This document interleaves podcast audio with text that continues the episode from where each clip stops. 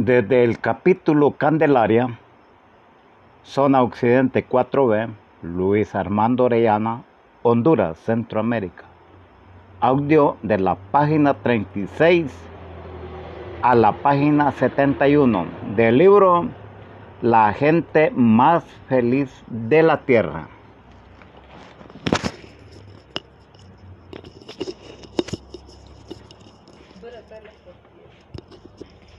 Preguntaba si él las llevase a la ciudad a vender de casa en casa. Y así fue como papá comenzó su próspero negocio. Al sur y al este de Los Ángeles se encontraba un área llena de pequeñas granjas, cuyos dueños eran armenios, que cultivaban algunas de las verduras y frutas mejor seleccionadas del mundo. Papá tomó el poco dinero que había estado ahorrando mes tras mes para el ajuar de sus hermanas, y con él hizo dos compras, una carreta y un caballo de pelo rojizo de dos años, llamado Jack. Al día siguiente papá condujo a Jack y su carreta a un cruce de ferrovia que se llamaba Downey, en donde aquellos días no era un, un suburbio de la ciudad, sino un poblado a 25 kilómetros en el campo. El viaje le llevaba casi tres horas cada vez, pero papá disfrutaba cada minuto de ese tiempo. El aire limpio y fresco llenaba de salud sus malsanos pulmones. En la mente de papá comenzaban a emerger los sueños. Un día también él sería un granjero. Incluso poseería vacas. Sería un lechero, el mejor del país. Pero entre tanto quedaba mucho trabajo por hacer aquel día en Downey. Papá fue una de granja en granja a comprar lechugas, toronjas allá, naranjas en otro lugar, zanahorias en cualquier otra parte y cualquier otra fruta o verdura que estuviesen en su punto más alto de la cosecha. Luego, con el carro cargado con productos de primera calidad, regresaba a Los Ángeles. Mientras Jack iba de arriba abajo, hacía sonar el empedrado de las calles con las herraduras de sus patas. Papá anunciaba a voz en cuello su mercancía. Fresas maduras, naranjas dulces, espinacas recién cortadas. Su producto era bueno y precios justos, así que la próxima vez que volvió, encontró a las amas de casa esperándolo. Pasó un año y ahora papá tenía diecinueve y lucía bigote de moda el dinero de ajuar para sus hermanas se había repuesto y aumentado. Con su salud renovada y el negocio floreciente, papá comenzó a pensar una familia propia. Ya había echado el ojo a la muchacha que no quería, que quería por esposa. Una chica de 15 años, con ojos negros y pelo negro, que se llamaba Sarowi Yesian. No es que la conociese personalmente. De acuerdo con las costumbres armenias, un muchacho y una chica no pueden hablarse antes de que las familias se hayan puesto de acuerdo para el matrimonio. Papá solo sabía que cuando pasaba cerca de, de, su casa entre la calle Sexta Iglesia, el corazón le daba saltos en el pecho, puesto que el papá había fallecido. Uno de los ancianos de la iglesia hizo la petición formal de la mano de Sarowi. El hombre manifestó los propósitos de papá en cuanto hubiese ahorrado lo suficiente para el pago inicial. Vendería su productivo negocio y compraría tierra para ganado. Después de esto proclamaba el joven únicamente el cielo azul de California le pondría límites. Así que papá se casó muy pronto. Él y mi madre estuvieron en disposición de comprar cuatro hectáreas de tierra con cultivos de maíz, algunos eucaliptos y tierra de pasto en el corazón de Downey. Y lo más hermoso de todo, tres vacas lecheras con sus propias manos. Él y mamá construyeron una casita de tablas de madera rústica. Mamá acostumbraba decir que era una casa muy fácil de limpiar. Las tablas de 30 centímetros que formaban el piso encajaban tan mal entre ellas que el agua de, de fregar se filtraba por las ranuras de la madera del piso hacia la tierra que había debajo. De pronto me di cuenta que mientras estaba sentado en la silla de la sala de estar y hacía recuerdos, el cielo se hacía claro tras los naranjos y todavía mis pensamientos seguían hurgando el pasado. El 21 de julio de 1913, aún antes de que papá y mamá terminasen la casita de madera en Downey, nació su primer hijo. A diferencia del abuelo, quien tuvo que esperar tanto para un hijo. El primer bebé de papá y mamá fue un niño. Me llamaron Demos. En la mesa junto a mí, la gran tetera de bronce que el abuelo había traído a sus espaldas de Caracala comenzaba a reflejar la primera luz del día. Volví a mirarla, completé sus costados que brillaban como el oro a la luz de la aurora y me pregunté si al darme el nombre de mi abuelo mis padres habían adivinado el papel misterioso que la profecía jugaría también en mi propia vida.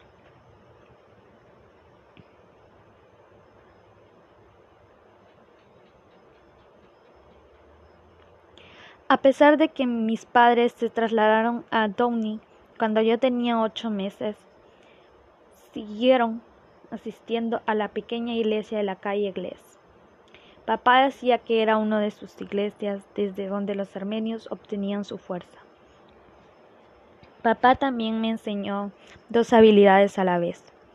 Tan pronto mis manos fueron suficientemente grandes, me enseñó a ordeñar y tan pronto como fui lo bastante alto para subir un cesto de naranjas y llegarle a la cabeza de Jack.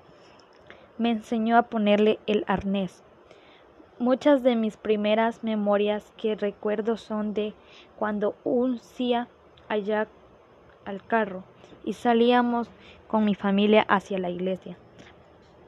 Para entonces ya tenía dos hermanas, Ruth y Lucy.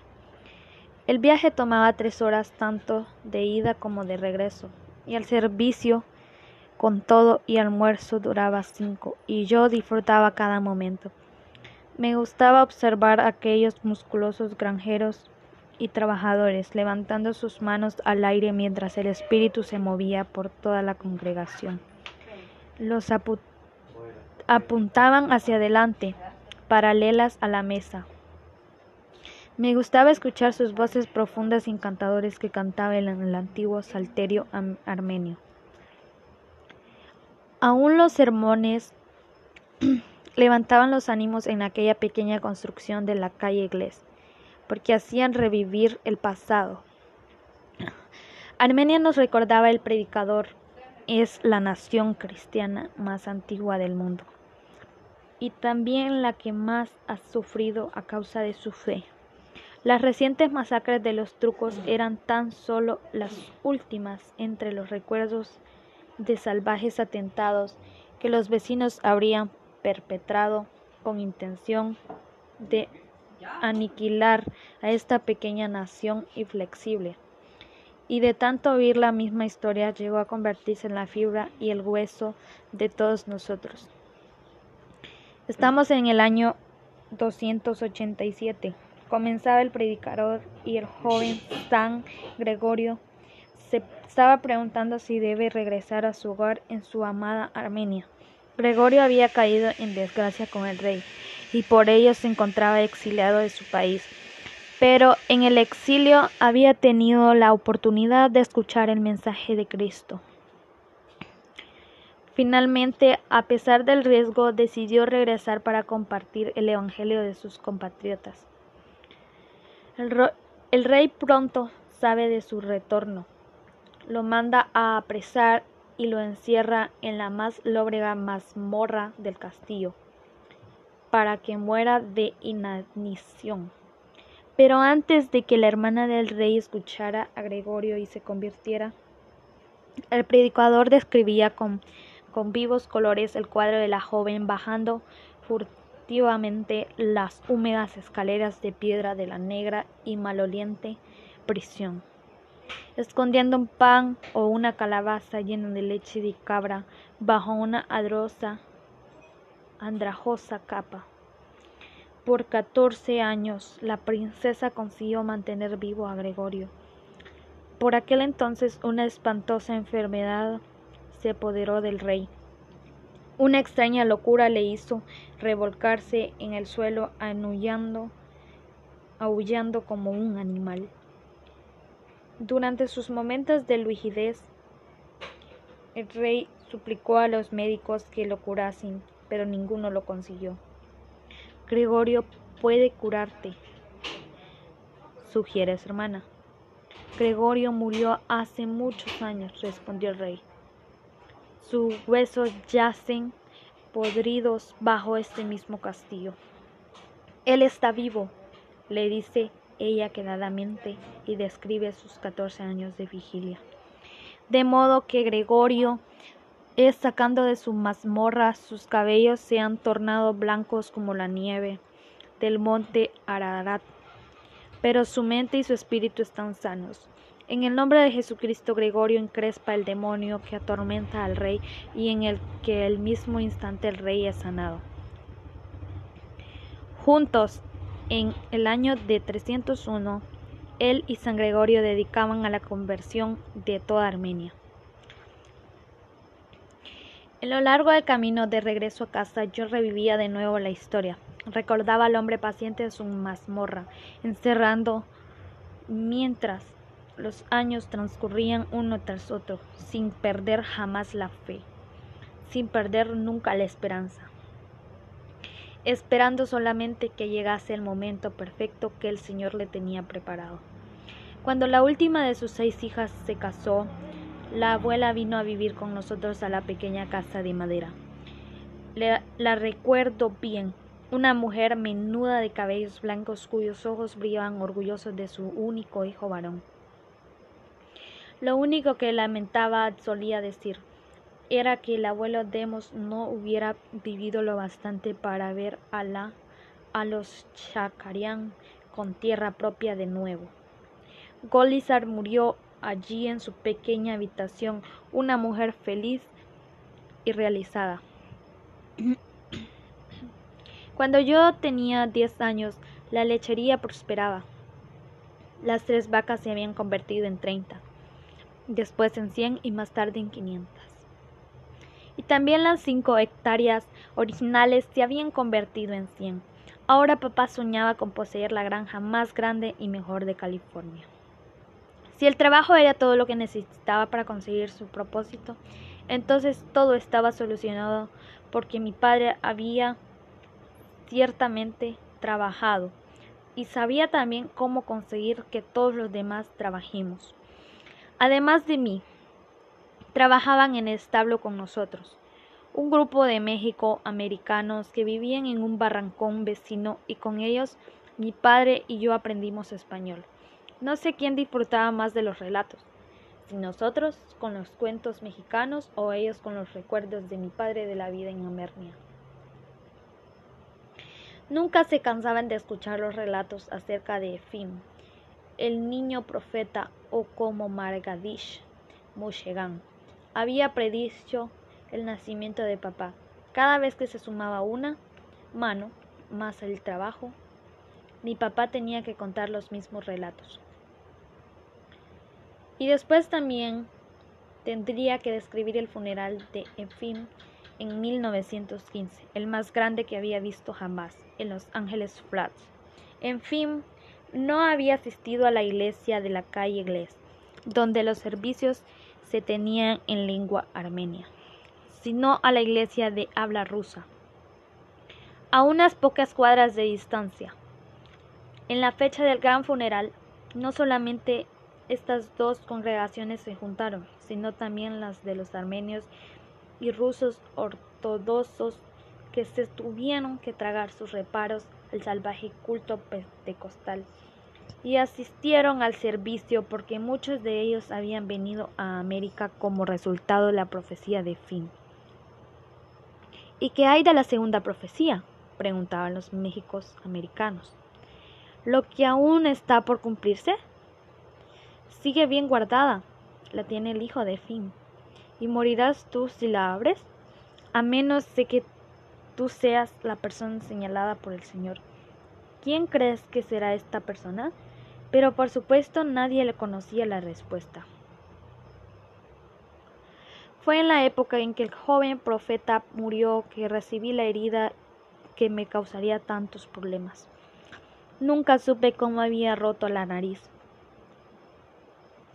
Un muchacho de 10 años que trabajaba en una granja generalmente se dio muchos golpes. De cualquier modo, cuando comencé a notar que no podía oír con tanta facilidad como los demás niños del quinto grado, mamá me llevó al doctor. Yo sé dónde está el problema Sarowi, dijo el médico, pero no lo que se puede hacer. Demo se rompió la nariz y sanó mal.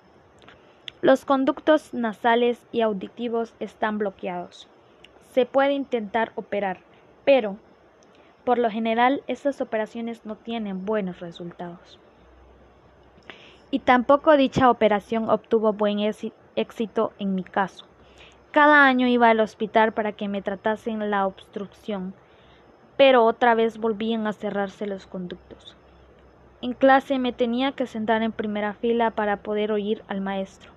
Sin embargo, no recuerdo ni una vez en que Jesús no fuese con un amigo íntimo durante estos meses en el que Soderda iba en aumento.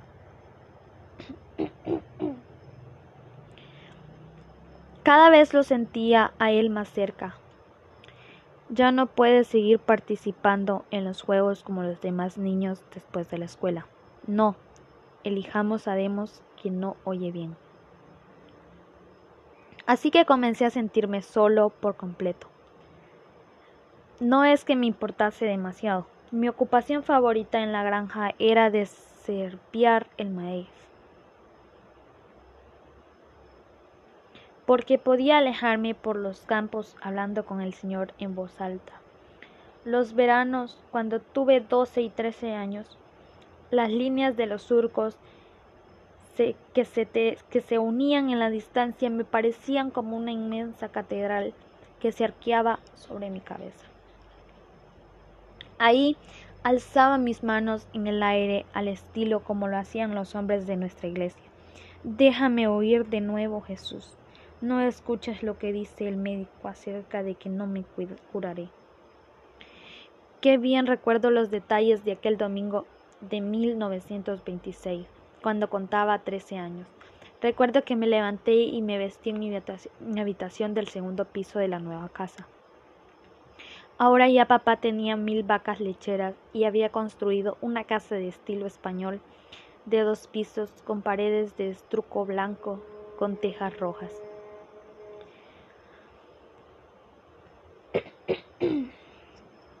Me sentía raro mientras me vestía para ir a la iglesia raro en forma muy bonita, como si todo mi cuerpo estuviese en algún tono espiritual, no usual. Bajé la larga escalera de caracol a tomar mi desayuno cantando. Mis padres y mis hermanas ya estaban en la mesa, porque aquel entonces tres nuevas chicas se habían añadido a la familia. La más joven, Florence, era todavía una bebé de 12 años pero las otras cuatro chicas estaban charlando emocionadas sobre el viaje semanal a la ciudad. Yo traté de unirme a ellas, pero pronto abandoné la idea. ¿Cómo podría yo hablar con gente que mascullaba las palabras? Nuestro viejo caballo Jack ya no jalaba el carro de la familia hacia la iglesia cada domingo. El año anterior, cuando Jack cumplió 16 años, Papá lo soltó en los potreros por el resto de su vida como un bien merecido retiro. En su lugar ahora teníamos un carro Studebaker como un capota de lona y caja con ejes de repuesto debajo del asiento trasero como prevención contra lo disparejo del camino. Aquel domingo la iglesia hervía de emoción. No había ni una sola persona en el lugar que no recordase lo que había sucedido la semana anterior. La madre de una de las muchachas de la congregación había dejado Armenia hacía dos meses para reunirse con su hija en América. No se había recibido ni una sola noticia de ella desde entonces, y la hija estaba histérica. Como la congregación había comenzado a orar por esta situación, el esposo de su tía Esther, el tío George Stepanian, de pronto se puso de pie y se dirigió hacia la puerta. Por, por largo tiempo estuvo observando calle arriba como si viera horizontes lejanos. Al fin habló. Tu madre está bien, estará en Los Ángeles dentro de tres días. Tres días después llegó la madre. Por ello el sentido de expectativa era tan alto aquel domingo. Todos se preguntaban de nueva forma tomaría la siguiente bendición de Dios. Quizás alguien al recibirla alguna guía. Mientras yo pensaba en esto, algo empezó a suceder, pero no a otra persona, sino a mí. En la banca de atrás con los muchachos, sentí algo así como que me hubiesen echado un cobertor de lana sobre los hombros.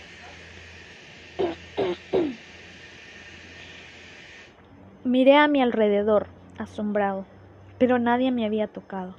Intenté mover los brazos, pero estos se resistían a obedecer, como si estasen como si intentase moverlos dentro del agua. De pronto mi mandíbula comenzó a temblar como si tuviese frío, a pesar de que el cobertor me, me hacía sentir calor. Los músculos de la parte posterior de mi garganta estaban tirantes. De pronto sentí un fuerte deseo de decirle a Jesús que lo amaba, pero cuando abrí la boca para decirlo, las palabras que salieron de mis labios eran incompredecibles para mí.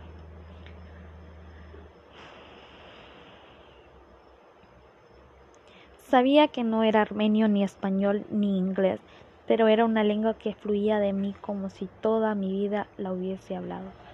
Me volví al muchacho que tenía a mi lado y vi que me miraba con gran sonrisa. Demos ha recibido el, Espíritu, gritó. Y toda la gente de la iglesia se volteó. Alguien me hizo una pregunta, pero a pesar de que no le entendí perfectamente, solo pude responderle con los balbucientes gozos de los sonidos nuevos. Toda la iglesia comenzó a cantar y alabar al Señor con júbilo, mientras yo adoraba al Señor con mi nueva lengua. Incluso horas después, mientras conducía hacia casa, a todo el que se dirigía a mí no podía sino no podía sino responderle en lenguas. Subí a mi habitación y cerré la puerta. Todavía las estáticas e ininteligibles sílabas surgían de mi interior. Me puse mi pijama y apagué la luz. Y en aquel momento, el sentimiento de la presencia del Señor vino sobre mí más fuerte que nunca. Era como si el invisible manto había permanecido sobre mis hombros durante todo este tiempo.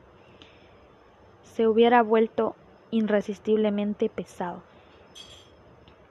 Aunque no en forma desagradable. Caí al suelo y quedé tendido en la alfombra absolutamente desamparado, incapaz de incorporarme y meterme en la cama. No se trataba de una experiencia aterradora, sino como un momento sano y refrescante, como el momento especial antes de caer en un sueño profundo.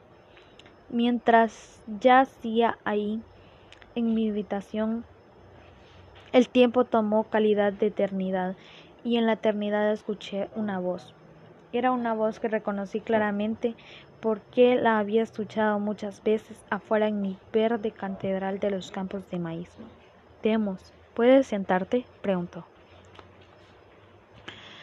Lo intenté pero sin resultado. Una fuerza increíblemente fuerte y a la vez sumamente gentil me mantenía donde estaba. Había que sabía que era un muchacho fuerte, no tan fuerte como Aram Mushegan, pero por supuesto muy fuerte para mis trece años. Sin embargo, mis músculos no tenían más fuerzas que un ternero recién nacido. La, la voz habló de nuevo. Demos. ¿Y dudarás alguna vez de mi poder? No, Señor Jesús. La pregunta se repitió por tres veces y tres veces di la invariable respuesta. Entonces de súbito el poder que parecía rodearme comenzó a dejarse sentir en mi interior también. Sentí una fuerza de sobrehumana energía, como si pudiese salir volando de la casa y navegar por los cielos en el mismo poder de Dios. Me sentí como si pudiera mirar hacia la tierra desde la misma perspectiva de Dios y como si pudieran ver las necesidades humanas de su ventajoso punto para poder suplirlas. Durante este rato él estuvo murmurando a mi corazón, demos, el poder es el derecho de nacimiento de todo cristiano, acepta el poder, demos. Y pronto amaneciendo pude oír el sensotle a través de mi ventana. Me senté en la cama, ¿Qué había oído yo? Había pasado años sin que pudiera oír un pájaro cantar. Me puse de pie de un salto. Me sentí hermosamente entero y vivo. Me vestí rápidamente. Eran pasadas las cinco de la mañana. Papá y yo teníamos que estar en los establos a las cinco y media. En cuanto abrí mi puerta, aquella maravillosa mañana, Pude escuchar el sonido de los huevos al freírse abajo en la cocina. Al chocar de los platos, el canto de los pájaros, el sonido de mis propios pies al bajar corriendo, las gradas de baldosa roja. Estos eran pequeños sonidos que no me habían dado cuenta antes de que existiesen. Entré en la cocina como un relámpago. Papá, mamá, puedo ir. La sanación no fue total. Cuando mamá me llevó de nuevo al doctor descubrió que oía con un 90% de normalidad. ¿Por qué me quedé con un 10% de sordera? No lo sé, ni me preocupa en absoluto. Recuerdo que más tarde, ese mismo lunes por la mañana, cuando habíamos terminado de ordeñar, me fui solo a mi verde catedral. El maíz ya estaba alto, listo para la cosecha. Me senté entre dos surcos, corté un elote, lo deshojé y mordisqué los blancos granos que resultaron lechosos y dije, Señor, yo sé que cuando sanas a las personas es porque tienes algún trabajo, para que en ellas cumplan. ¿Quieres mostrarme, Señor, el trabajo que me tienes asignado? Antes, cuando los demás chicos de mi clase soñaban en convertirse en estrellas de basketball, yo soñaba en convertirme en un profeta. Después de todo, era apenas un poco mayor del niño profeta cuando tuve su visión. Pero los años fueron pasando sin que yo recibiera este hermoso regalo. La profecía tomada gran parte de tu vida parecía decir el Señor, pero tú no serás el profeta. Entonces un día tuve una experiencia que me hizo preguntarme si había convertido en sanador. Mi hermana menor, Florence, tenía seis años cuando se cayó y se golpeó contra una tubería que salía de uno de los establos y se rompió el codo derecho.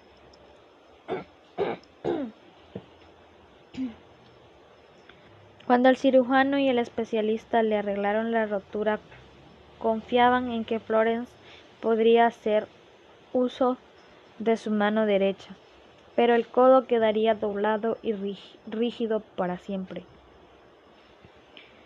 Cuando le quitemos el yeso podremos empezar sesiones de terapia. Con paciencia la niña recuperará el 10 o quizás el 20% de la articulación. Es lo mejor que se puede esperar. Un domingo en la iglesia, un tiempo después del uniforme, informe médico, yo sentí de nuevo la sensación del calor. Sentí que estaba, sentí que me ponían el cobertor pesado sobre mis hombros. No necesitaba preguntar de quién se trataba. ni tuve que preguntar lo que tenía que hacer.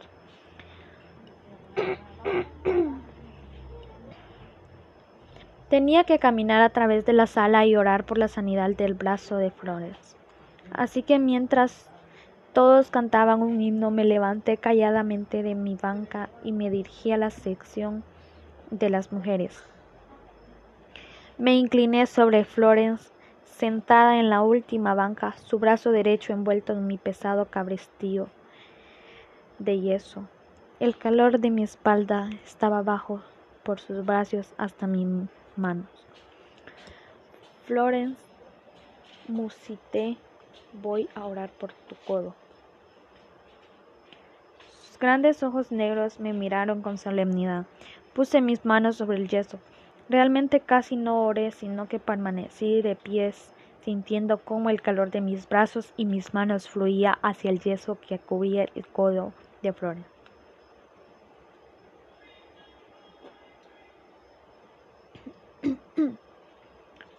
Siento algo, murmuró Florence, algo caliente.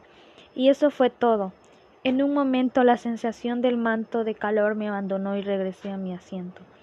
No creo que más de media docena de personas nos observaron. Pocas semanas después quitaron el yeso. A la hora de la comida, mamá nos dijo que el especialista había puesto una mano sobre la blanca y magullada piel del codo de Florence. Tomó la muñeca con la otra mano y con extrema precaución intentó enderezar el brazo herido uno, tres o cuatro centímetros. Como el antebrazo hizo el movimiento completo hacia atrás y luego hacia adelante, hizo mover el brazo en círculos y en su rostro apareció una sonrisa de incredulidad. Bien, comenzó a decir, bien, mejor de lo que esperaba, mucho mejor está como un brazo que jamás se hubiera roto. Y así en el campo de maíz, ese verano me hallé preguntándole al Señor si la sanación era el trabajo que iba a encomendarme. De nuevo creí escuchar una respuesta. Por supuesto, quiero que toda mi iglesia se interese por esa labor. Tú verás maravillosas sanaciones y algunas a través de tus manos. Pero demos, este tampoco es el trabajo especial para ti. Para entonces yo tenía 17 años y cursaba segundo año en la secundaria. Debería estar ya en mi último año, pero había perdido dos años a causa de mi sordera.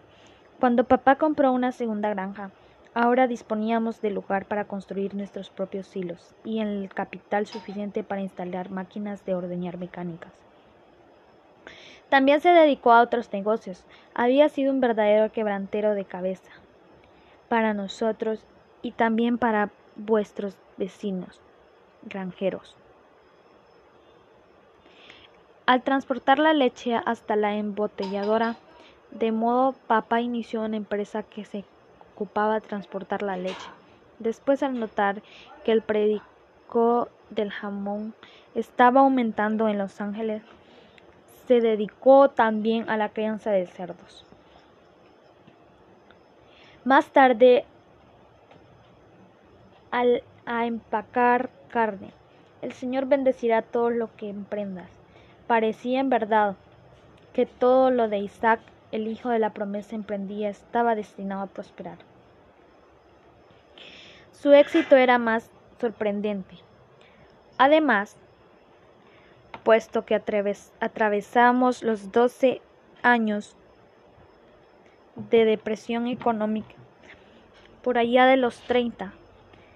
Para entonces papá ya me había dado a manejar mi propio rebaño.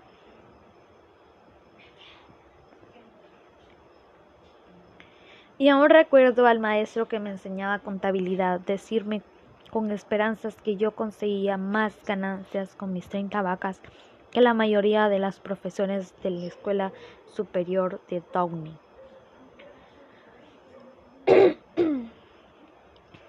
Por nuestra casa ahora pasaban políticos, hombres de negocios, dirigentes de la comunidad y mi madre, la, la tímida y pequeña inmigrante armenia. Se encontró preparando cenas en su casa semanalmente para la gente más poderosa y prominente. Era una cocinera maravillosa y muy pronto sus platos armenios como dolmas, kuftas y katash se hicieron famosos en todo el sur de California. Pero lo que recuerdo especialmente de mi madre es que quien se, quien, es que ella se tomaba las mismas molestias para cocinar, fuese quien hubiese el Muchos vagabundos pasaban en aquellos días y recibían el mismo trato que el alcalde de Downey. El mejor juego de porcelana, los cubiertos de plata y un mantel y un mantel en la mesa. Si no había comido comida caliente, la preparaba, la hacía enseguida carne, verduras, dulces caseros, a la vez que decía en su limitado inglés. Siéntese, siéntese, no hay prisa para comer. Y entre tanto, yo no me sentía atraído cada vez me hacía otra casa. Fuese cual fuese el negocio de la finca que me llevase al este de Los Ángeles, siempre me encontraba con una excusa para acercarme a la casa color crema de Sirac Cravelian. En la avenida Unión Pacific 4311, con la esperanza de que su hija apareciera casualmente por el jardín. No es que pudiese hablar con ella, en el caso de que se apareciese porque la conversación entre chicos y chicas salvó en caso de que estuviese comprometidos. Era algo inaudito en las comunidades armenias, pero el solo saber que estaba cerca me producía una felicidad indescribible. El domingo era otra ocasión ansiosamente esperanza. El domingo cuando Ross Gravelian se sentaba con las demás muchachas en el lugar destinado de las mujeres. Era la chica más bonita de toda la iglesia, la muchacha a quien todos los muchachos seguían disimuladamente con la mirada.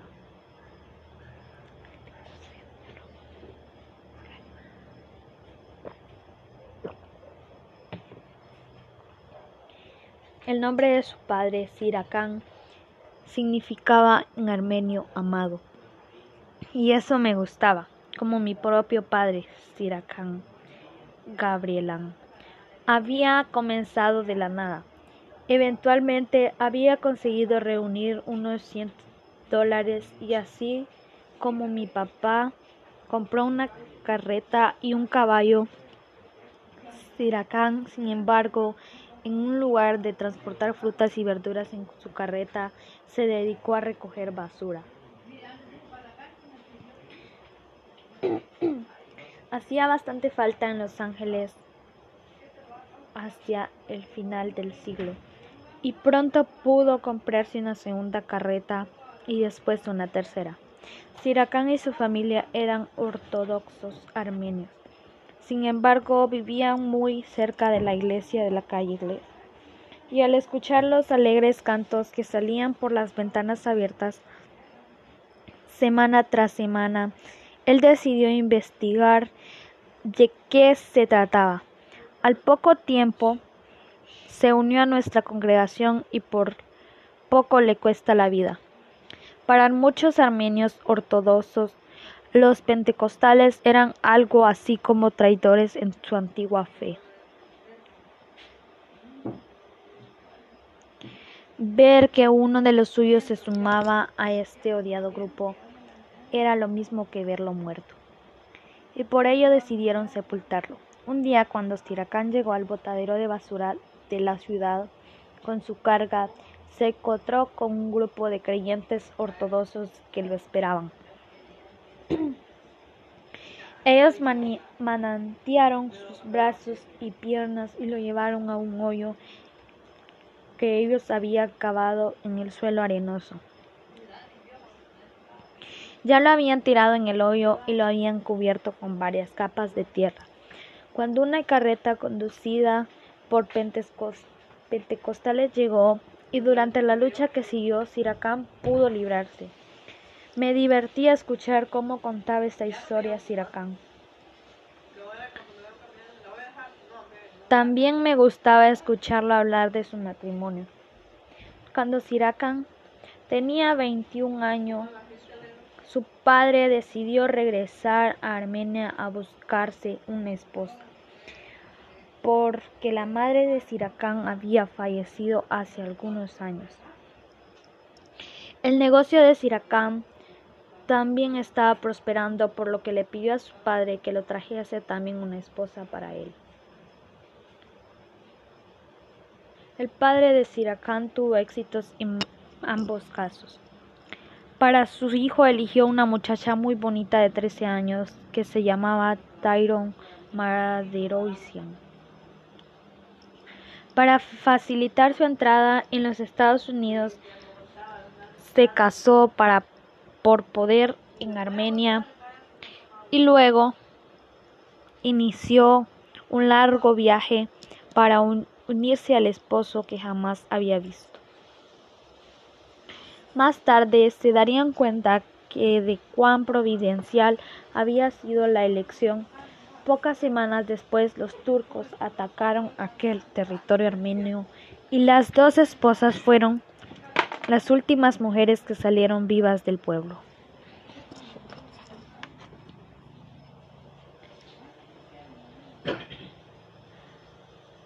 La bienvenida que Tyrone recibió en Los Ángeles debió ser la más extraña que una joven esposa que haya experimentado jamás. Sirakan no esperaba a su padre y a las dos mujeres hasta el día siguiente. Regresaba del basurero de la ciudad para encontrarse a una niña de mirada aterrada parada a mitad de la sala.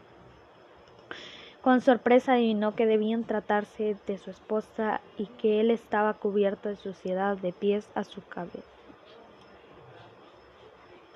Quédate aquí, le gritó, quédate aquí mismo, como si la pobre niña tuviera otro lugar a donde ir. Salió corriendo por la puerta trasera de la casa y media hora después limpió, cepillado y perfumado el joven Siracán amado Gabrielán dio su formal discurso de bienvenida a la joven dama, quien se sintió ya más aliviada.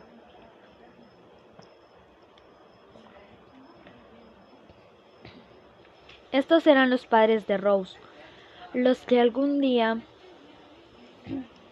elegirían un marido para ella. Pero yo no podía acercármeles directamente para pedirles a su hija en matrimonio tanto en mi caso como en el suyo, era la familia quien debía tomar la iniciativa. Cómo temblaba yo la noche en que comencé a dar a entender mis intenciones a mi padre. Era una noche de junio de 1932 y estábamos todos sentados alrededor de la mesa en el comedor. La puerta estaba abierta para dejar entrar la brisa. Papá, ¿sabes que ya tengo 19 años? Le dije. Papá, se limpió el bigote y cortó otro pedazo de carne y continué. Estoy a punto de graduarme en la escuela superior y estoy ayudando a pagar las granjas. Y tú tenías 19 años cuando te casaste. Mis cinco hermanas dejaron de comer. Mamá dejó el tenedor al lado del plato y preguntó, ¿hay una muchacha en particular? Sí. ¿Es cristiana? Oh, sí. Es. Comencé. Ella es Rose Gabrielan. Ah, suspiró mamá. Así que, dijo papá. Oh, corearon todas mis hermanas a la vez.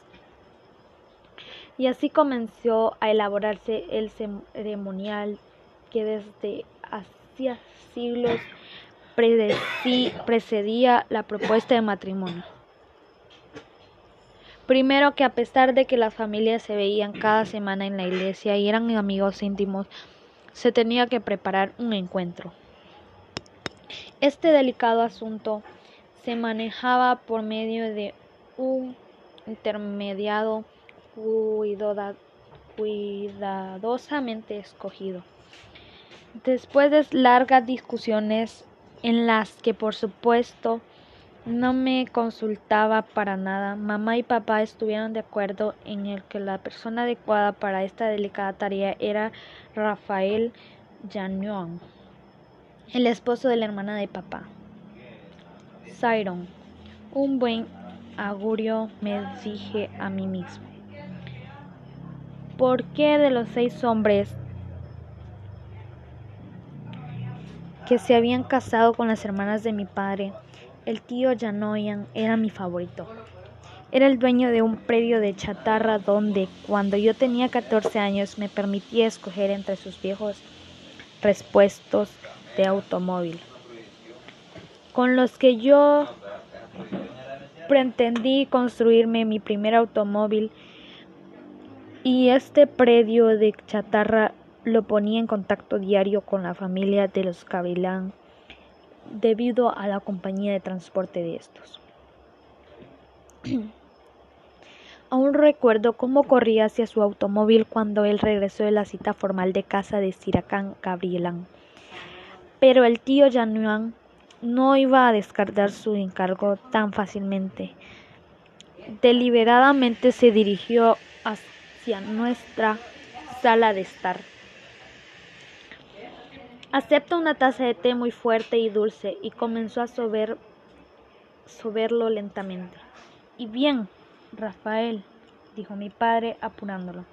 Pues bien, Isaac, respondió el tío Janión. Hemos acordado la fecha. Los Gabrielán estarán encantados de recibir una visita de los Chacarián el día 20 del mes entrante. La visita ya estaba acordada, entonces por lo menos no lo habían rechazado de plano y esto significaba que Rose sin duda iba a tomarse en consideración. Este pensamiento hacía que mi cabeza volase. Por fin llegó el 20 de julio, terminé mis obligaciones en el establo en un tiempo desudado y comencé a prepararme para la visita. Me bañé, me duché y me bañé de nuevo. Me cepillé los dientes hasta casi quitar el esmalte. Usé los dos Listerines y la Boris. Me cepillé la suciedad de la granja. Dejaba en mis uñas hasta que el cepillo perdió sus cerdas. Escuché cómo papá sacaba el parkar de la cochera. Una última subida por las escaleras para limpiar una mancha de mis zapatos y una nueva aplicación de mis anticonceptivos en la cortada que me había hecho en la cara de después de mi tercera tercera afeitada. Demos, tronó mi padre. ¿Qué pretendes? estar más bonito que, Rose? Apretado entre mis hermanas en la parte trasera del automóvil, pensé que los 27 kilómetros entre Downey y, el este de Los Ángeles jamás me habían parecido tan distantes. Finalmente llegamos al número 4311 de Unión Pacific. Marchamos como una tropa por el camino de grava, a lo largo de las bellamente alineadas metas de albahaca, perejil y otras hierbas de cocina. La puerta principal se abrió de par en par y allí de pie estaban Siracán, Tyron, Eduardo, el hermano mayor de Rose, tíos y tías y abuelas y un sinnúmero de primos. Detrás de todos ellos se, se hallaba Rose, con un vestido veraniego del color de su nombre, no se no puede verla mucho porque la reunión se deshizo de inmediato. Y como era de costumbre en Armenia, en grupos que se excluían mutuamente, los hombres en su lugar del gran salón y las mujeres en el otro, de vez en cuando yo miraba hacia hacia el grupo donde Rose estaba sentada con mis hermanas y me preguntaba de qué estarían hablando las chicas. Rose tenía de la misma edad de mi hermana Lucy y me preguntaba si yo podría hablarle a Rose con la misma naturalidad y facilidad con lo que lucía Lucy. Tampoco tomé parte en la solemne conversación que mantenían mi padre y Sicarán Gabrielán desde los cómodos sillones, uno junto al otro. Fuera de lo que fuese que hablaban entre ellos, ambos hombres parecían satisfechos. Ya en la puerta, el señor Gabrielán dijo a mi padre, le haré llegar tu mensaje a Rose.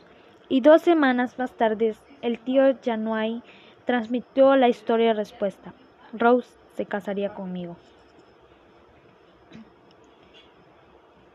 Ahora venían las cinco noches tradicionales de celebración en la casa y la novia para festejar una respuesta afirmativa.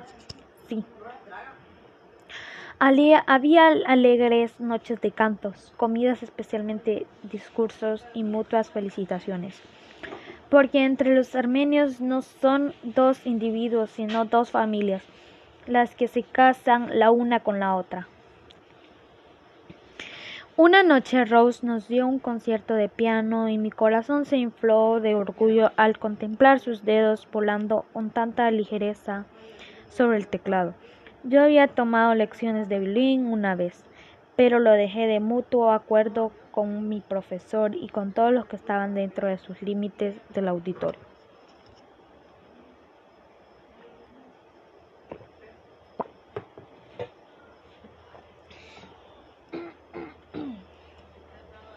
Florence había enredado ambas cosas, el violín y las lecciones. Y ella también tocó para ambas familias reunidas. Tenía ocho años y su ágil brazo derecho se inclinaba amorosamente alrededor del brillante instrumento de madera. Vino la noche de entregar la prenda. Este regalo tradicional del chico a la muchacha, que simbolizaba la nueva relación. En este caso se trataba de un reloj, de una pulsera de diamantes.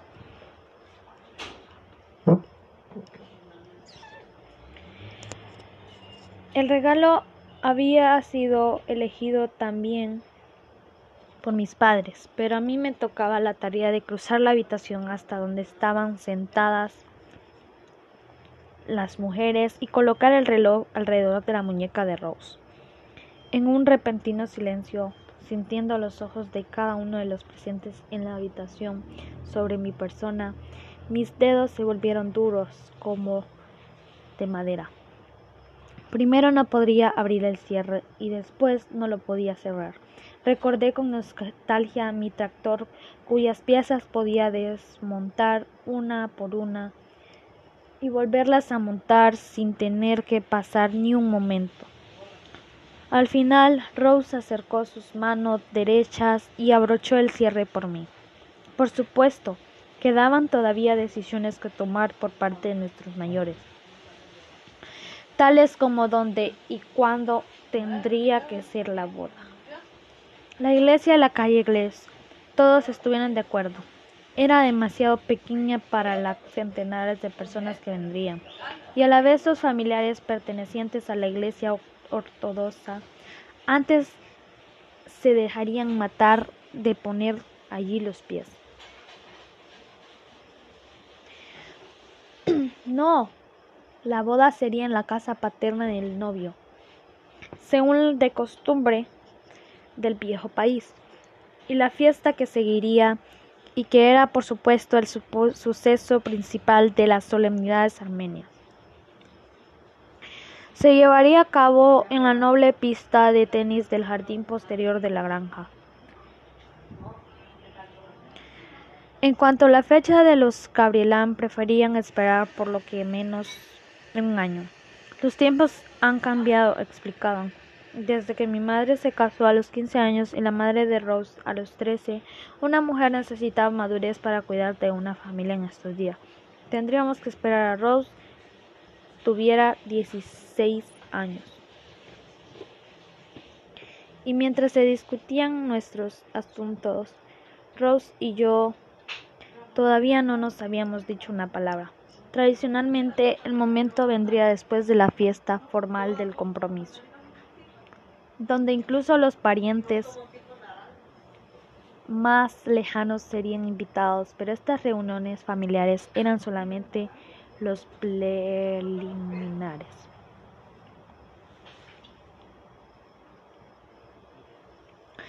A la cuarta noche de celebración ya no pude aguantar más. Lancé las milenarias tradiciones por el aire y me puse de pie de un salto.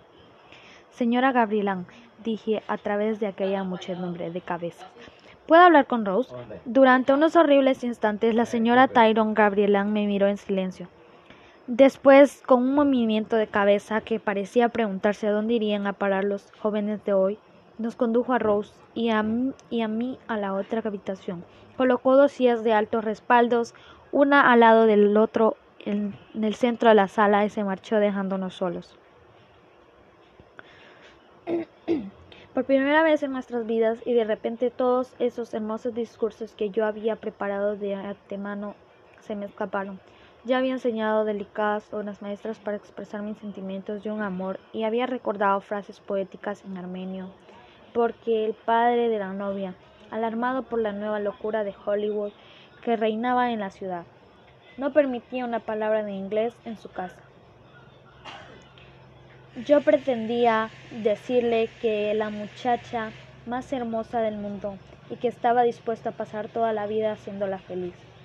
Pero no pude recordar una sola palabra y allí me quedé sentado, con la lengua trabada como estúpido. Al final, horrorizado, y las primeras palabras que salieron de mis labios fueron, Rose, sé que Dios nos quiere juntos. Ante mi asombro, sus brillantes ojos cafés se inundaron de lágrimas. Demos, musitó. He orado durante toda mi vida para que el hombre con quien me tuviera que casar me dijese esas palabras antes de todo. Tres semanas después llegó el momento del compromiso oficial cuando la novia recibiría el anillo. Fuimos juntos a un almacén de mayoreo a escoger el diamante, acompañados, por supuesto, de una larga tropa de familiares. El nombre de la dependienta todavía lo recuerdo, era señora Earthar. Hablamos acerca de su hija Amelia, que acababa de cruzar el océano Atlántico sola en su avión. Descubrí a Rose mirando a hurtallidas un diamante pequeño que había en una de las bandejas, pero mi madre había elegido otro. No sé, nos ocurrió a ninguno de los dos contradecir su decisión. La fiesta de compromiso tuvo lugar en la tienda de víveres perteneciente al señor Gabrielán, donde había cupo para 300 personas. Después de eso, se me permitió visitar a Rose tan a menudo como quisiera, lo cual sucedía todas las noches cuando yo no trabajaba. Mientras transcurría este año largo para mí, mi madre Rose y mis hermanas fueron saliendo de compras cada vez más a menudo. Por tradición, la familia del novio para el anjuar de la novia y para elegir un bolso y un sombrero se podía disfrutar de media docena de salidas. La compra favorita de Rose fue un vestido marrón oscuro y unos zapatos que hacían juego. En la comunidad armenia solamente las mujeres casadas llevan colores oscuros. Rose estaba convencida de que se parecía unos cinco años mayor cuando se los pusiese. La boda tuvo lugar en el 6 de agosto de 1933. Aquella mañana el clan entero Chakarian se dirigió hasta la parte este de Los Ángeles donde ella vivía para llevarse a la novia a casa, puesto que el banquete más importante del día se haría por la noche. Los Gabrielán sirvieron un almuerzo de cinco platos, que para los armenios era una pequeña merienda. Después de ambas familias partieron hacia Downey, en una caravana de 25 automóviles adornados con flores. En casa la alambrada que rodeaba a dos canchas de tenis había desaparecido detrás de grandes cascadas de rosas. Del resto del día puedo recordar tan solo momentos aislados, la larga barba de color castaño del pastor.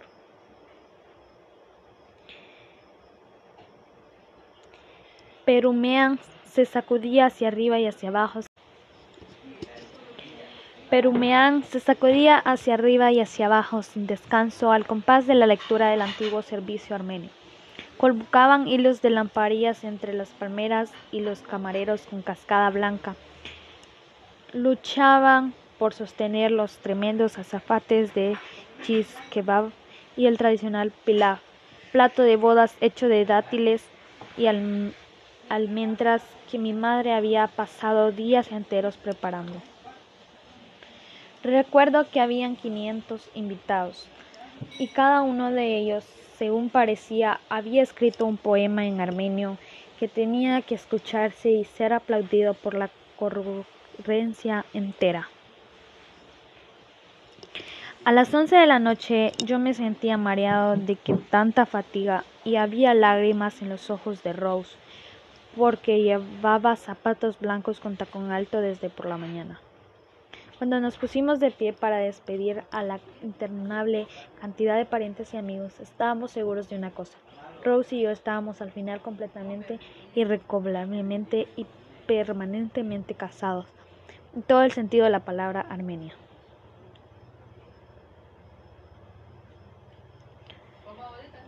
Era la tradición que equivale a decirlo, aceptamos sin cuestionarlo, que el novio y la novia debían pasar su primero y quizás segundo año de matrimonio con la familia del novio. La sombra sobre esta gran casa de estilo español era por aquel entonces la quebrantada salud de mi hermana Lucy. A los 11 años había recibido una herida en el pecho en un accidente del autobús escolar. Ahora cada vez se quejaba más de molestias al respirar. La cirugía no conseguía mejoría alguna, ni tampoco nuestras oraciones conseguían una sanación permanente. ¿Por qué, señor? preguntaba yo y otra vez. ¿Por qué sanaste el codo de Florence, pero no sanas el pecho de Lucy? Rose y yo estábamos viviendo con mi familia cuando nació nuestro hijo Richard en octubre de 1934. Enseguida comenzamos a construir una casa para nosotros al lado. Los años se siguieron fueron un verdadero desafío para nuestros negocios lecheros. Incluso durante la depresión económica los negocios fueron creciendo con más rapidez de lo que papá jamás pudo soñar cuando trabajaba entre el polvo del cuero de la fábrica de arneses o cuando apuraba a Jack con una carreta cargada de vegetales. Ya teníamos la granja lechera más grande de toda California y papá tenía un nuevo sueño poseer la lechería más grande del mundo. Nos decían que aquí, en esta parte del mundo, ya existía la lechería que tenía tres mil vacas de ordeño. Esa se convirtió en nuestra meta. Junto con ese año vinieron otros. Ampliaríamos nuestra caravana de camiones lecheros. Ya teníamos 300 y si tuviésemos 500 podríamos servir a todo el estado.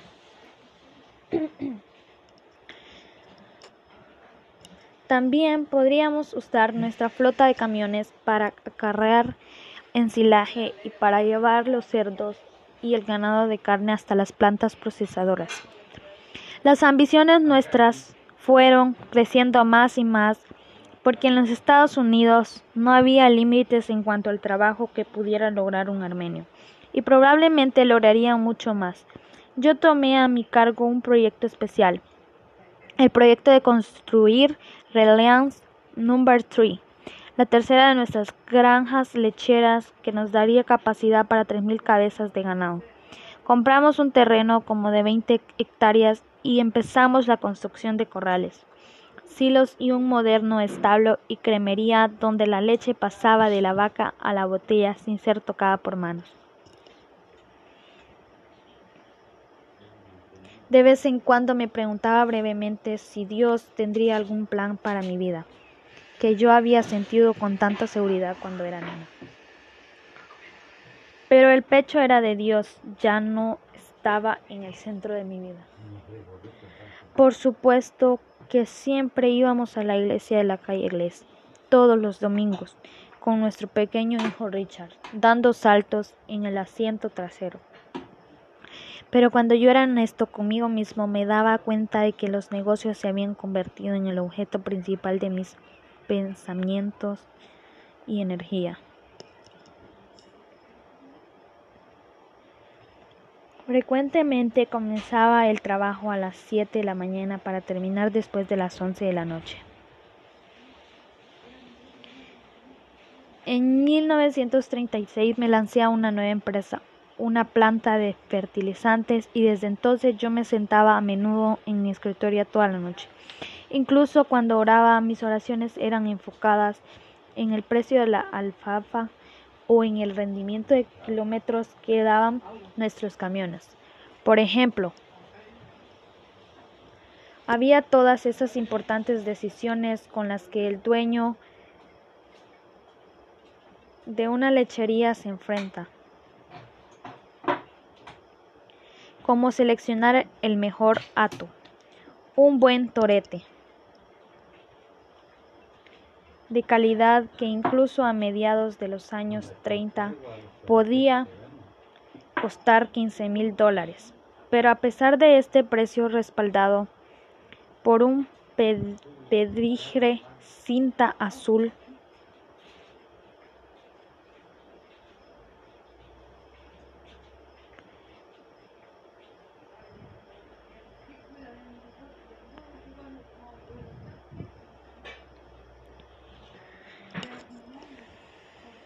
comprar un toro que era siempre como una lotería. La incógnita residía en que si el animal podría transmitir sus cualidades deseables a sus crías, y un toro capaz de lograrlo consistentemente era solo uno entre mil.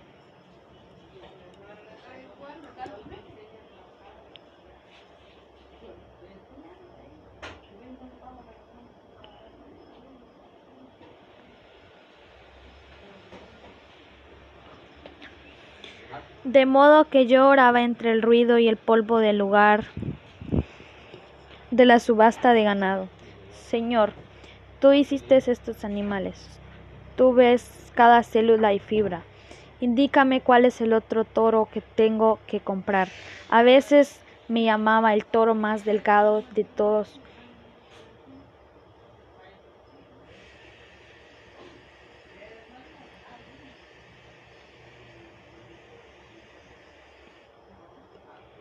y lo veía después convertirse en un criador de campeones.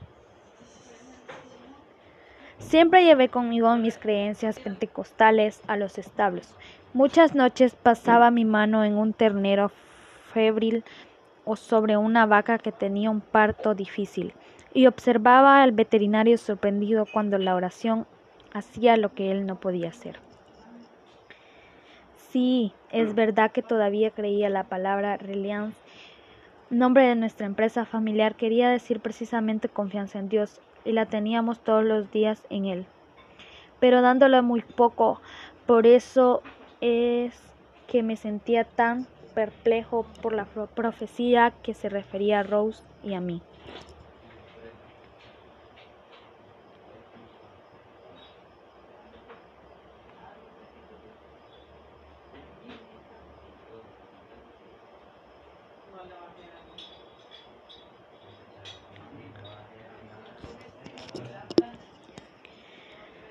Milton Eisen era un pintor de casas en una época cuando nadie pintaba sus casas.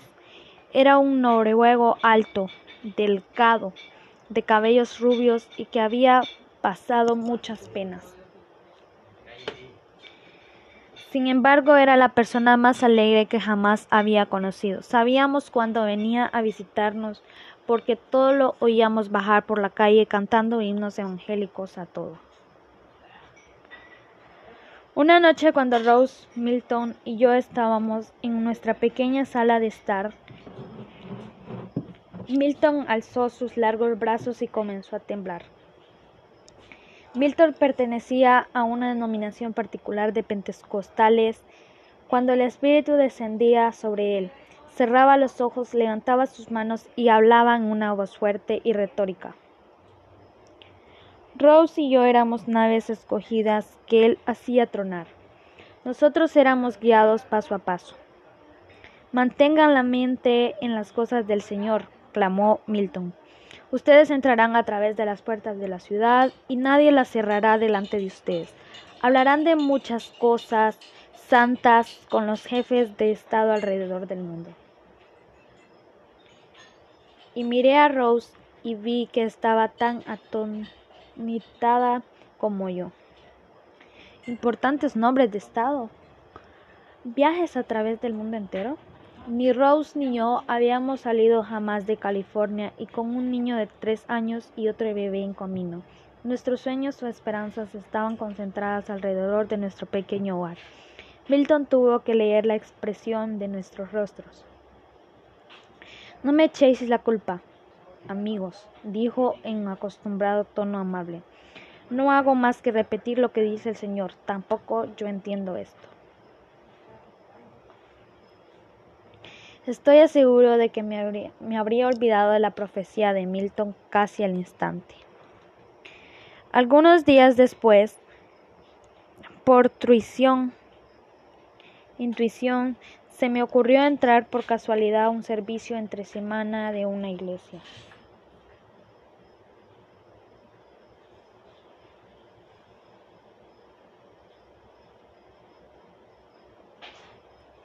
En una parte de la ciudad que yo no conocía, al terminar el sermón, el pastor hizo un llamado al altar, tal vez porque yo estaba convencido de que mi vida espiritual no era la que debía ser. Acepté la invitación y me arrodillé en el reclinario. El pastor fue pasando frente a cada uno de los que estábamos arrodillados e imponiendo manos en uno tras otro. Cuando me llegó el turno dijo con una voz que retumbó por la iglesia. Hijo mío, tú eres una nave escogida para un trabajo específico. Yo te estoy guiando. Tú visitarás altos oficiales de gobierno en muchas partes del mundo en nombre del Señor. Cuando tú llegues a esa ciudad, las puertas se abrirán y ningún hombre podrá cerrarlas. Recuerdo que me levanté un poco indeciso. Qué increíble coincidencia, me dijo a mí mismo. No es concedible que este pastor nos conozca a mí y a Milton Asen. ¿Será que este mensaje tiene algo de verdad que proviene de Dios? Yo no entiendo. Mantén tu mente ocupada en las cosas del Señor, me había dicho Milton.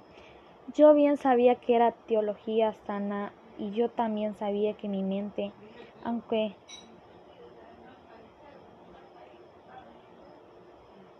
aunque intentase algo diferente, estaba siempre lista a ocuparse de los negocios privados de la familia Chacarian. El año siguiente sucedieron en nuestra familia dos grandes acontecimientos. El primero fue el nacimiento de nuestra hija Geraldine. En otro, en octubre en 1938. El siguiente fue la muerte de mi hermana Lucy, la primavera siguiente a la temprana edad de 22 años. Esta hermana mía tenía la misma edad que Rose y era ciertamente la más hermosa de mis hermanas, y también la más sensible e inteligente.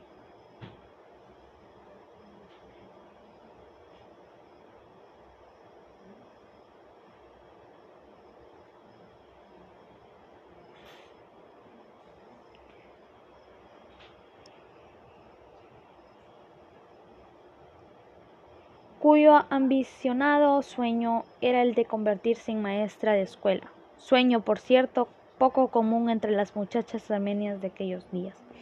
Lucy era tan apreciada en el colegio Whittier, donde estudiaba, que el día de su funeral se suspendieron las clases como un tributo a, su memoria.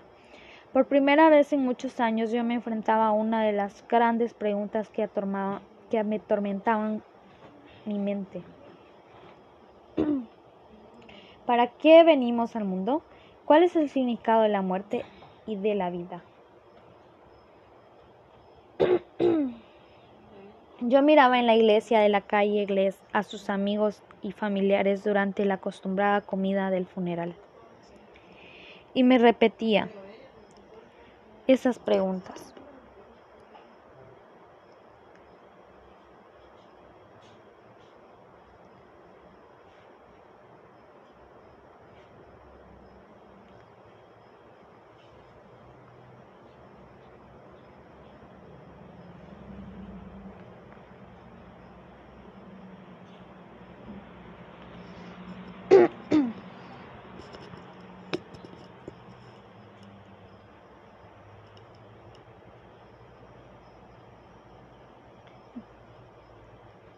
La muerte para nosotros los armenios era la señal para que nos reuniéramos todos los parientes inmediatos hasta los más lejanos y después del funeral la costumbre requería ofrecer una comida formal.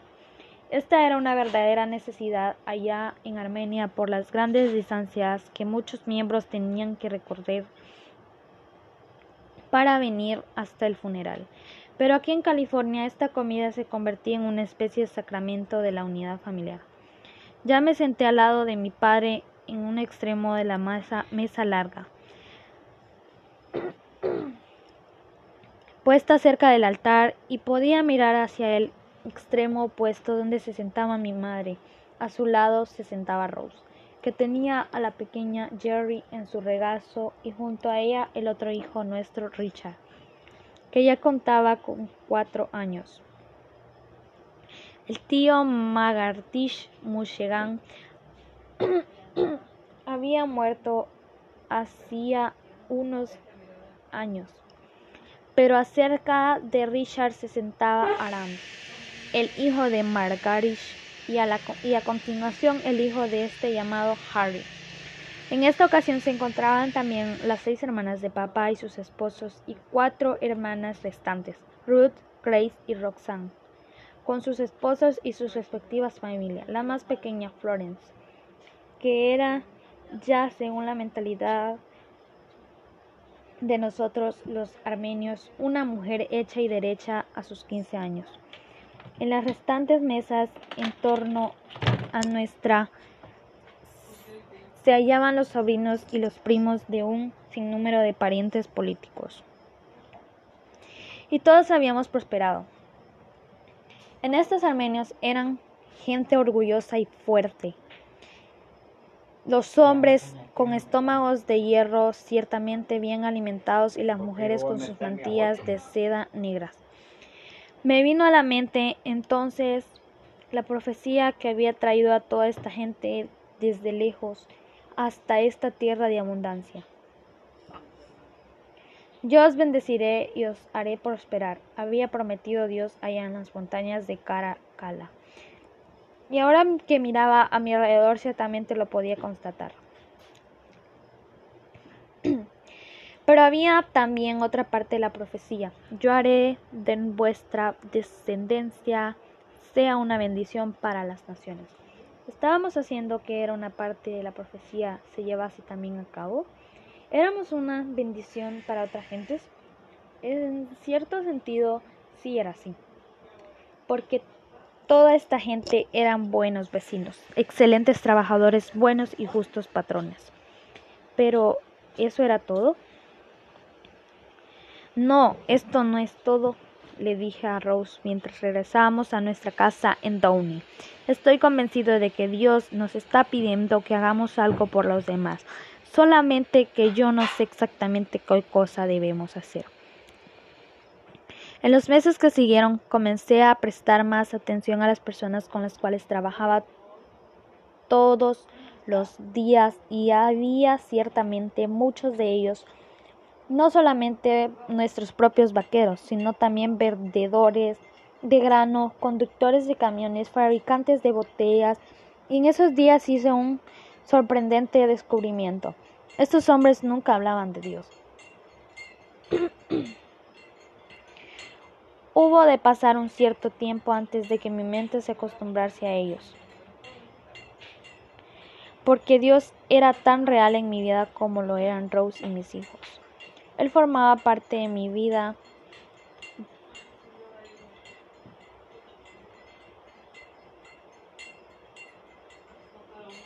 todos los días y a todas horas. Es cierto que se sabían en una forma abstracta que había gente que no conocía a Dios y que en nuestra iglesia se hacían colectas que iban a parar a las islas del Pacífico o cualquier otro de esos lugares donde había misioneros. Pero de aquí mismo, en la ciudad de Los Ángeles, donde ciertamente había una iglesia en cada esquina, que hubiese personas maduras que no fueran creyentes, era algo que ciertamente ni siquiera se me había ocurrido pensar y ahora que ya lo sabía, ¿qué debía de hacer yo? Una noche mientras oraba por todo esto, una terrible escena cruzó por mi mente. El lugar en el parque Lincoln, un espacio grande al aire libre cubierto de pasto y árboles a 15 kilómetros de Downey, en donde a menudo íbamos a hacer un día de campo. Un domingo por la tarde, en el verano, pueden reunirse allí miles de personas sentadas en las hierbas sobre mantas. Pero en la escena que veía, la que aparecía con los ojos de mi mente, estaba yo subido yo sé cómo, en una plataforma en medio de toda esa gente y les estaba hablando de Jesús. Al día siguiente, en el lugar de desvanecerse después de un sueño restaurador, la ridícula idea permanecía ahí como clavada. Mientras me ponía la corbata se la mencioné a Rose. Querida, estoy imaginándome esta terrible escena donde yo estoy de pie en plataforma hablándole a una multitud de gente en el parque Lycon. Terminó ella por mí. Me di vuelta del espejo, ocupando todavía con el nudo de la corbata. He estado pensando en que esta misma cosa, dijo ella. No he conseguido alejar este pensamiento en mi mente. Me pareció una cosa tan tonta que ni quería decírtelo. Nos miramos fijamente el uno al otro en la soleada habitación sin imaginarnos siquiera lo a menudo que experimentábamos este fenómeno. Entonces nos pareció una lejana coincidencia sin motivo alguno. Tú me conoces bien, Rose. Si yo tengo que hablar a más de dos personas a la vez, mi asunto de tal manera que no soy capaz de recordar cómo me llamo. Yo era un, un granjero que pensaba después hablaba lentamente, sabía que jamás podría traducir en palabras lo que Jesús significaba para mí. Fue Rose quien nos dejó pasar la idea. Recuerda que estábamos pidiéndole a Dios que nos comunicase lo que teníamos que hacer. ¿Y esta fue su respuesta? De otro modo, ¿cómo se nos habría ocurrido a los dos a la vez una idea tan extraña? Bueno, al principio revisé los reglamentos de la ciudad y para alivio mío encontré que el parque Lincoln estaba reservado para recreo público, no para uso privado cualquiera que fuese. Pero Rose, investigando por cuenta propia, descubrió un lot vacío al cruzar la calle. Desde entonces se veía el parque perfectamente. Pertenecía a un hombre que poseía una granja dedicada a la cría de avestruces con la esperanza de atraer clientes del parque. El negocio no andaba muy bien y le encantó la idea de alquilar el lot vacío junto a la granja los domingos por la tarde. Y así repentinamente, sin darme cuenta cómo había sucedido, me hallé comprometido en esta locura. Al principio habíamos demasiados detalles de orden práctico que, que atender, de modo que no tuve tiempo de sentirme asustado. Había que obtener permisos de la policía, levantar una plataforma y además alquilar el equipo de amplificadores. Rose pensó que podría conseguirme algunas muchachas de la iglesia para cantar. En cuanto al mensaje, se me consolaba a mí mismo, pensando que con la cantidad de sermones que había escuchado en mi vida, había adquirido experiencia para hablar con soltura y la música podría llenar la mayor parte del tiempo. Pero cuando se fue acercando el primer domingo, comencé a despertarme por la noche sudando. El sueño era siempre el mismo. Yo estaba de pie sobre una plataforma ridículamente alta, gritando y agitando los brazos mientras mirándome con horror estaba frente a mí un compañero con quien hablaba estando estado tratando de negocios aquel día. Supongámosle que esto sucediera realmente? Supongase que algún comprador o vendedor estuviera realmente en el parque. ¿Qué pensaría? Allí estaba yo, un próspero y joven hombre de negocios, que comenzaba a alcanzar una reputación por sí sano juicio. ¿Qué sucedería, ¿Qué sucedería si ocurriese la voz de que yo era una especie de fanático religioso? Esto podría arruinar no solo mi nombre, sino también lo que mi padre habría construido con tanto esfuerzo.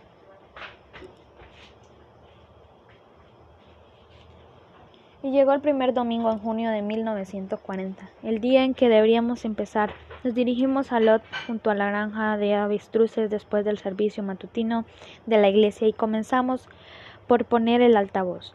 Era un día cálido y despejado y el parque Lincoln al otro lado de la calle estaba muy concurrido.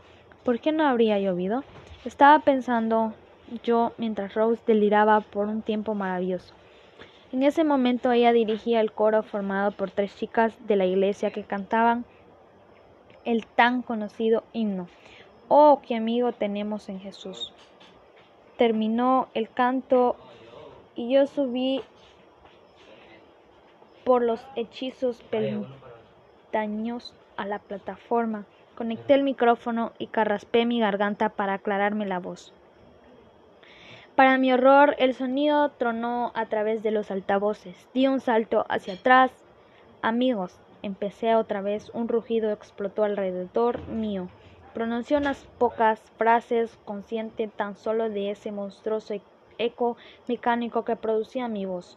Después, desesperadamente hice señales a las chicas para que cantasen de nuevo. Papá había vuelto a la oficina. Las últimas semanas de vida de mamá las había pasado la mayor parte del día en su habitación. Ahora estaba de vuelta en su escritorio frente al mío en Rally's Number 3. Su entrecejo se iba frunciendo mientras leía los informes trimestrales.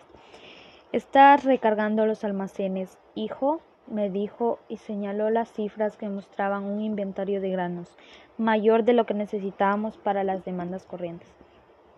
A papá nunca le había satisfecho la operación del molino por las frecuentes fluctuaciones de los precios, pero con objeciones apreciaban poco aplicables durante el auge de la posguerra, ese invierno de 1947 a 1948. Todo el que comerciaba con esta clase de productos estaba de acuerdo en un punto. Solamente el precio tope que había establecido el gobierno podría mantener los precios bajos. La avena, la cebada, el maíz, harina y de semilla de algodón, harina de soya, todos estaban forzados a mantener este arbitrario nivel de precios durante meses, como si trataran de forzarlos a que siguieran hasta el final. Al minuto que se quitase la restricción, los precios se elevarían. Me pareció un buen negocio almacenar mucho mientras se mantenía el precio tope. Esto es lo que el buen ojo armenio de papá comprendió cuando repasó las cifras. Su estrecejo se frunció más profundamente cuando observó que yo había gastado cientos de miles de dólares en grano en los precios corrientes de compra para venderlos en el otoño siguiente. Al firmar aquel contrato yo había encendido la mecha de la bomba.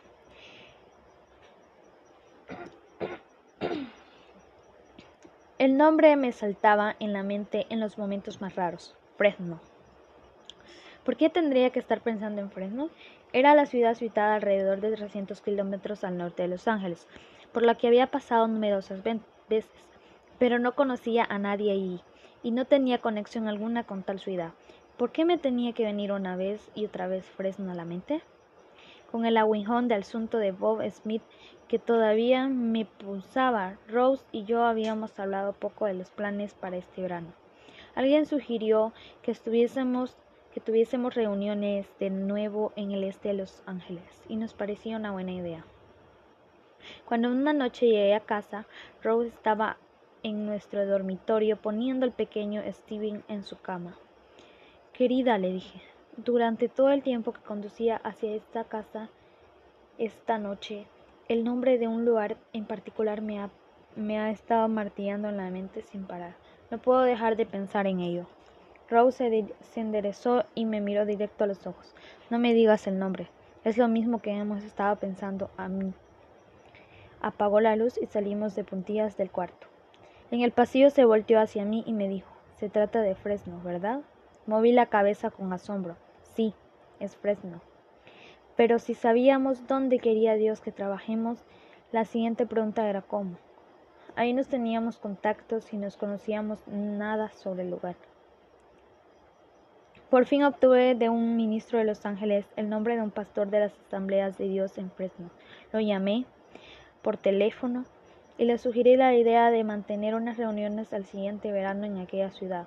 Se escuchó un largo silencio al otro lado del hilo.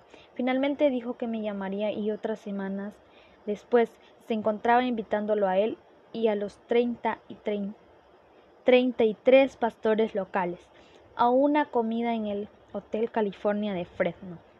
El método ahí incorporado por los armenios de alimentar el cuerpo a la vez que el, que el alma probablemente influyó en el buen resultado de aquella reunión.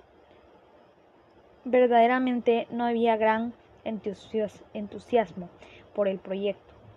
Jamás había visto tantos rostros desconfiados como los que me miraban cuando me levanté para hablar. Les describí las reuniones en la carpa que habíamos tenido en Los Ángeles durante siete veranos y especulamos sobre las centenares de personas que ahora estaban en buenas relaciones con Dios a causa de ellas. Silencio, miradas hostiles. Por fin uno de los hombres se alzó, se ajustó los pantalones y me preguntó lo que aparentemente pensaba en la mente de, todos los presentes. ¿Qué espera obtener usted de todo esto, señor Zakarian? ¿Qué esconde en la manga? Sentí el calor que incendiaba mis mejillas. Luego me controlé. ¿Por qué me tendrían estos que fiarme de un extraño? Recordé a Bob Smith. Y por vez primera agradecí aquella experiencia. El Señor había sabía que era un poco precavido. Quizás la única forma como podía enseñarme algo era restregándomelo en la cara. Un pastor tenía que ser desconfiado, hacer preguntas cuando entraba en juego el bienestar de su gente. Y por esto informé a los treinta cuatro hombres de mi proceder. No tenía, no pedía salario y pagaría mis propios gastos. Aquí en Fresno estos debían ser mayores de lo corriente. Apuesto que Rose y yo tendríamos que trasladarnos ahí por todo el tiempo que durara la campaña. Cuando se hubiera pagado la mayoría de los gastos anunciados, instalación de la carpa y todo eso, todo el dinero que quedase en las ofrendas pertenecería conjuntamente a las iglesias que participaran. Por otra parte, en el caso de que hubiese déficit, yo lo pagaría de mi propio bolsillo. ¿Qué saco yo con todo esto? Se me repetía como un eco. Saqué mi Nuevo Testamento del bolsillo y leí en voz alta los textos de 1 Corintios 12, que había llegado a significar tanto para mí. Amigos, les dije, creo que el Señor nos ha dotado de un don especial a cada uno de estos siervos como alguna habilidad especial que debemos usar en su reino. Yo creo que descubrimos el don y lo usamos seremos la gente más feliz de la tierra. Y si perdemos la oportunidad, no, no importa cuán buenas sean nuestras obras, nos sentiremos siempre felices. Yo soy afortunado, les dije. Yo he encontrado mi trabajo, soy un ayudador, tal como dice ahí. Mi don es ayudar a los demás a que lo hagan, lo hagan mejor. Yo les ayudo a ustedes a reunirse, a preparar el lugar para las reuniones, a encontrar oradores. Todo lo que obtengo es el gozo de usar un talento que Dios me dio.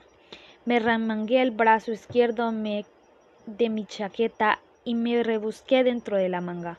Nada, les dije, aquí no hay nada. La improvisada carcajada que siguió rompió la tentación. De todos los rincones de la habitación venían sugerencias para la campaña de Fresno. Este pastor tenía un contacto con la emisora de radio local. El otro conocía al gerente de una imprenta. Parecían estar todos de acuerdo en que el otoño sería la época más propicia que en el verano en Fresno. Sería en octubre.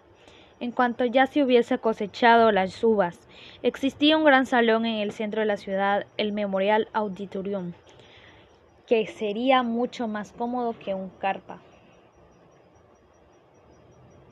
Parece que vamos a tener unos meses un poco ocupados, demos, dijo Floyd Haldwin, uno de los pastores que acompañó a mi carro, que me acompañó a mi carro. Tendrás que ser ausente bastante tiempo de tu oficina. Espero que te vaya bien con tus negocios. Le expresé mi confianza con una sonrisa. ¿No pueden ir mejor, Floyd? ¿No pueden ir mejor?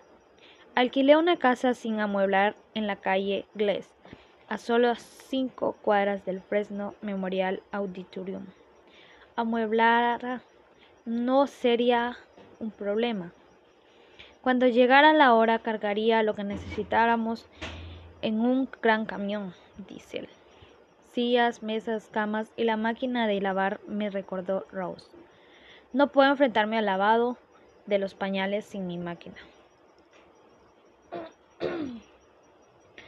La casa era bastante grande para que los diferentes evangelistas pudieran estar con nosotros, como solíamos tenerlos en Downey. Esta vez, cada semana predicaría un evangelista diferente. Sería una campaña de cinco semanas y Rose y yo estaríamos ahí una semana antes. Después de todo, somos necesarios por los menos diez días para atar cabos sueltos. Decidimos que a los nueve años de edad a Jerry no le haría ningún daño asistir a la escuela de Fresno durante esas semanas. Pero en cuanto a Richard, que ya iba por el octavo grado, sería mejor que no perdiera sus clases. Este era un arreglo satisfactorio en el que todos pensamos, aunque no los dijésemos. Nos podíamos marchar todos, dejando solo a papá. Desde la muerte de la mamá, la soledad de mi padre era algo que se podía palpar, de modo que acordamos que Richard se quedaría con su abuelo y ambos podrían unirse con nosotros los fines de semana. El proyecto pareció recibir su bendición final al saber con seguridad que la señora Neumann, la diligente enfermera que había estado con nosotros cuando cada uno de los niños había venido a casa del hospital, vendría con nosotros de modo que Rose podría tocar el piano en las reuniones. Y así fue como, con el sentimiento de Dios mediaba realmente en nuestros planes. Fui al molino un lunes por los mañana en octubre para dar los últimos toques a algunos asuntos antes de partir para Fresno al día siguiente.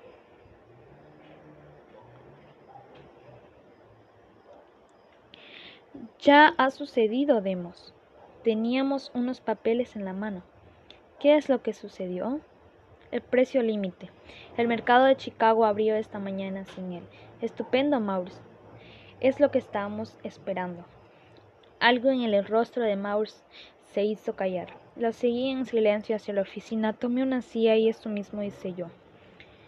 Me temo que no es tan tan estupendo, Demos. ¿Quieres decir que los precios no cambiaron? Sí cambiaron, pero bajaron. Consultó el papel que tenía en las manos. Es nuestro inventario actual. Hemos perdido 10.500 dólares. Pero, si nos siguen entregando material cada día, no tenemos espacio para almacenar donde este grano. Así es necesario seguir vendiendo y desde ahora cada venta nos representa una pérdida. Tomé el papel de la mano de Maurs. Las reglas del mercado permiten la baja de precio hasta un cierto punto cada vez. Los primeros minutos de la apertura de hoy yo vi que el grano había alcanzado su pérdida máxima, y nosotros por supuesto teníamos que seguir pagando los precios más altos como habíamos contratado hacía meses. Esta baja de precios no ha llegado al final todavía, y si sigue demos puedes arruinarte. Salí del molino como atontado era una locura. No tenía ni sentido. Y cuando sin embargo estaba sucediendo sobriamente, fui calculando cuántos dólares me costaba cada cargamento de alimento de grano que tenían que vender. Al día siguiente, martes, cargué la lavadora de ropa de Rose, algunos muebles en un camión y la mandé a Fresno. Cuando regresé a la casa el teléfono estaba sonando. Era Maurice Brunache. La tempestad sigue de nuevo, Demos, dijo. Cuando el mercado de Chicago abrió una vez más, contra todas las predicciones, el precio del grano ha vuelto a bajar al máximo permitido por el mercado de cambio. En menos de una hora, hemos vuelto a perder más de 10 mil dólares. Creo que el viaje a Fresno no me presenta un buen momento, prosiguió Maus. Me imagino lo que esta campaña ha tenido que significar para mí. ¿Ha tenido que significar? Bueno, no es que puedas irte, Demos. Ya estás allá. Si esto sí estaba, pero mi mente había retornado atrás tres años y medio a una promesa que había hecho que los negocios de Dios iban a ser primero antes que la familia, antes que la lechería, antes que cualquier otra cosa en el mundo. Tengo que seguir adelante, Mars, le dije. Mira, esa caída de precios ha sido una cosa rara, volverá a subir, nos mantendremos en contacto por teléfono pero durante todo el camino hacia Fresno una vocecita daba vueltas sin parar al compás de las llantas. Te arruinarás, te arruinarás. Perderás el molino, te arruinarás. Estaba colocando la cuna de Steve en la casa de la calle G al final de la tarde, cuando escuché un grito proveniente de la cocina donde Rose y la señora Neuma estaba guardando los platos. Mi reloj, gritó Rose desde la cima de la escalera de mano. No lo llevo puesto. Corrí hacia la cocina y alcé los ojos para mirar a Rose. Recordaba la noche en que crucé la sala de los Gabrielán para abrochárselo alrededor de su muñeca. ¿Estás segura de que lo llevas puesto? Por supuesto que estoy segura. Recuerdo muy bien habérmelo visto puesto al bajar del carro. Bien, buscamos por toda la cocina. Salí hacia donde, donde, estaba el carro y busqué por todo el camino entre este y la casa. Rose recordó que había desempacado algunas cosas en la habitación de Jerry. Pero antes que comenzáramos a buscar ahí, la señora Neumann nos llamó a los dos a donde estaba poniéndole la pijama a Steve. Toquen su cabeza, dijo. Este niño no parece ser el mismo de hoy. Ha estado refunfuñando todo el tiempo en el carro. Voy a tomarle la temperatura.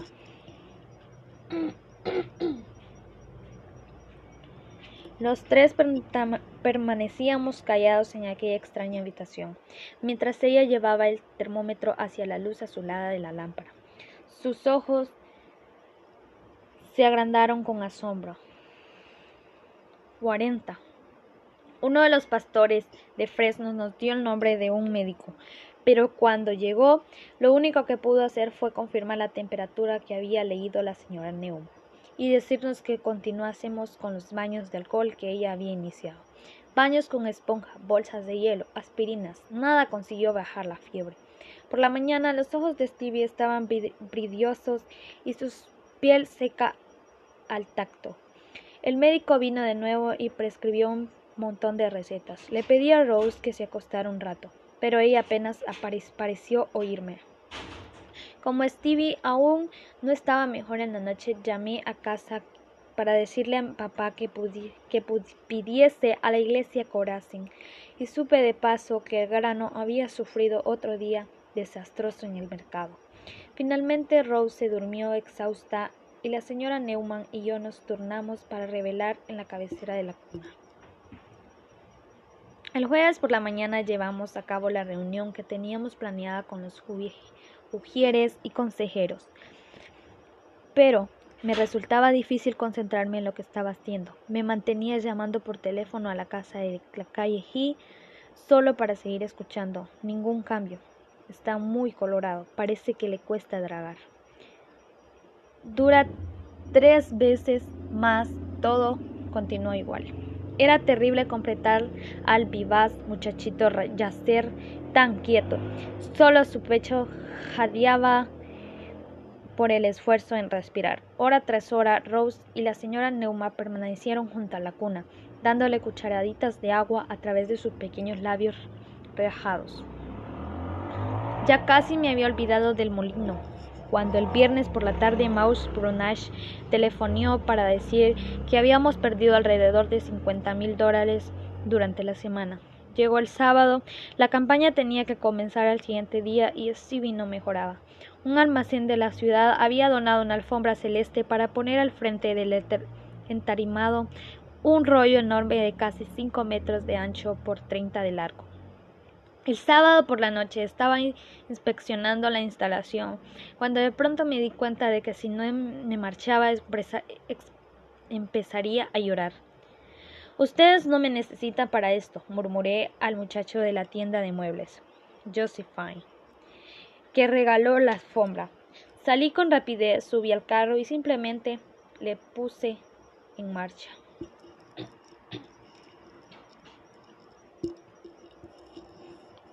Me fui a través de la ciudad hacia afuera por el valle de San Joaquín. En los viñedos las hojas de parra de un amarillo dorado se batían como un lamento contra las estacas movidas por el viento de octubre. Señor Jesús, tú eres la viña, nosotros somos solamente ramas y hojas. Sin ti nada podemos hacer. Por lo por supuesto, yo no he podido hacer mucho en toda esta semana. ¿Es porque no estás tú en la campaña, Señor? ¿Será porque he puesto en marcha toda esta obra sin contar contigo? Mientras yo hablaba una voz me contestó, una voz muy interna, inconfundible, aunque no la escuchaba con mis oídos. Demos, tiene que abandonar esta campaña de Fresno. Tienes que regresar a Los Ángeles, donde puedas atender a mejor a tu hijo y ocuparte de tus negocios. Estás llevando deshonor a mi nombre con esa enfermedad y esa pérdida. Dirigí el carro hacia una orilla de la carretera y me paré el motor, con las manos temblorosas. Por alguna razón, aún en medio del temor y la ansiedad, no había esperado esta respuesta. Entonces todos los estimulados aparentes, los, las oraciones contestadas, solo habían sido cosas de mi imaginación.